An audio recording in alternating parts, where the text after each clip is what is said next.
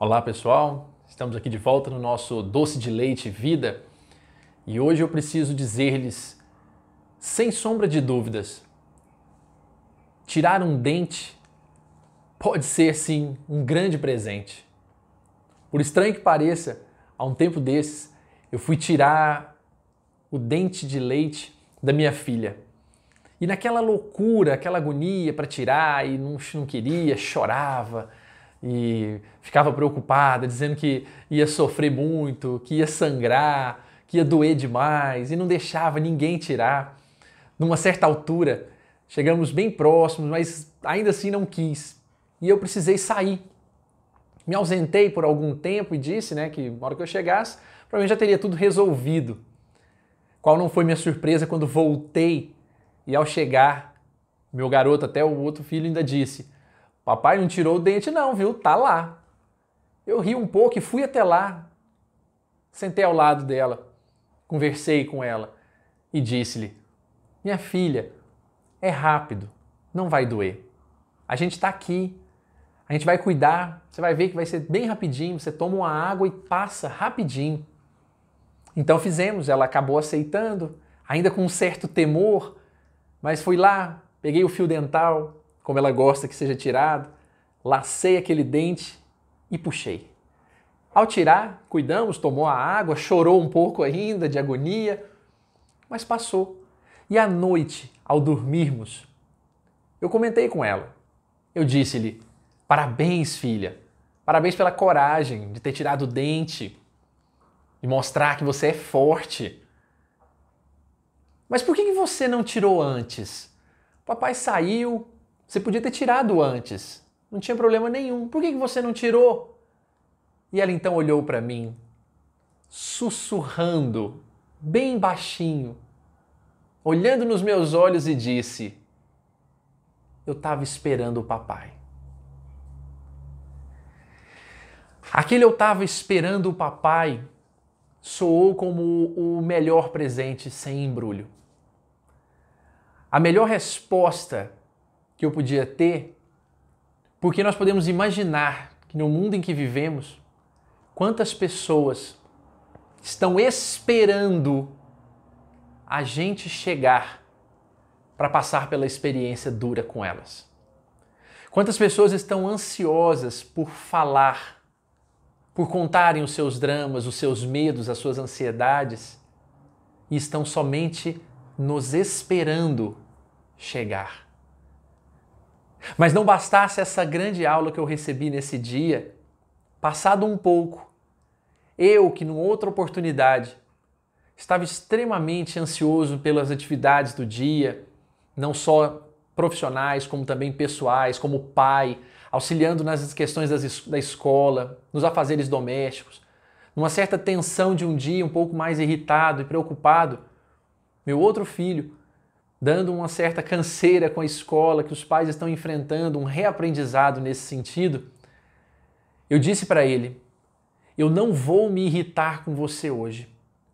Eu já estou super tenso, super preocupado, eu não vou me irritar. Eu espero que você cumpra suas obrigações. Mas ao fechar a porta do quarto, eu estava visivelmente irritado. Visivelmente.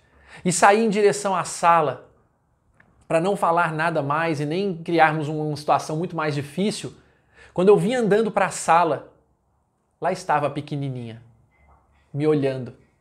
E quando eu entrei com aquele jeito, enraivecido, ela olhou para mim e disse: Não fica bravo mesmo, não, papai. A gente está aqui.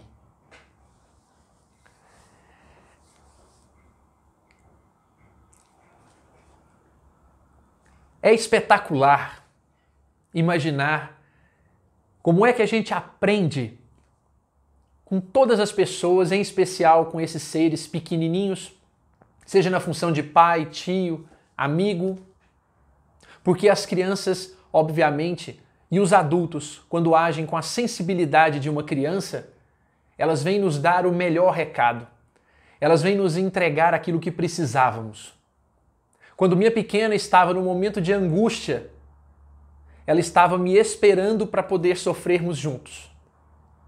Quando eu estava no momento de angústia, meio que ela me diz: Eu estava aqui. Você estava me esperando chegar. E eu cheguei. Para mostrar que nós podemos ser presentes na vida das pessoas, bastando querer. Nós sabermos que existe ao nosso redor pessoas que estão com medo, ansiosas, preocupadas, angustiadas de alguma forma. E nós irmos ao encontro delas apenas para dizer: estou aqui. Provavelmente elas é que imaginarão: eu estava te esperando. Então não percamos a oportunidade. Olhemos à nossa volta. Pensemos nas pessoas com quem a gente não tem conversado. Lembremos das pessoas que estão nesse momento, que sabemos, enfrentando qualquer tipo de dificuldade, seja porque por questões físicas, doença ou psíquicas de alguma forma. Lembremos dos pais que têm lá três, quatro filhos e estão também fazendo homeschooling em casa.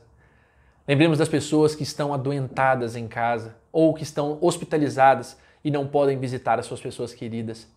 Lembremos das pessoas que têm tantas atividades por fazer Lembremos das pessoas que estão com muito problema financeiro e também de toda ordem, para que possamos, de alguma forma, se as conhecermos, estarmos lá. Seja para arrancarmos um dente juntos, seja para vivermos um momento espetacular de um abraço possível juntos. Nessa, nessa semana que tivemos aí, na sequência do Dia das Mães, eu gostaria de deixar esse pequeno recado para que nós possamos sim exercermos esse espírito de dedicação, um espírito materno, de estarmos presentes para sermos úteis e tornarmos a nossa vida um tanto mais doce. Que na próxima semana nós possamos nos reencontrar e trazer conosco a certeza de que fizemos, ao menos uma vez, que fomos presentes para alguém na vida de alguém, tornando a vida dela um tanto mais cheia de doce de leite e de vida. Um grande abraço a todos e até a próxima.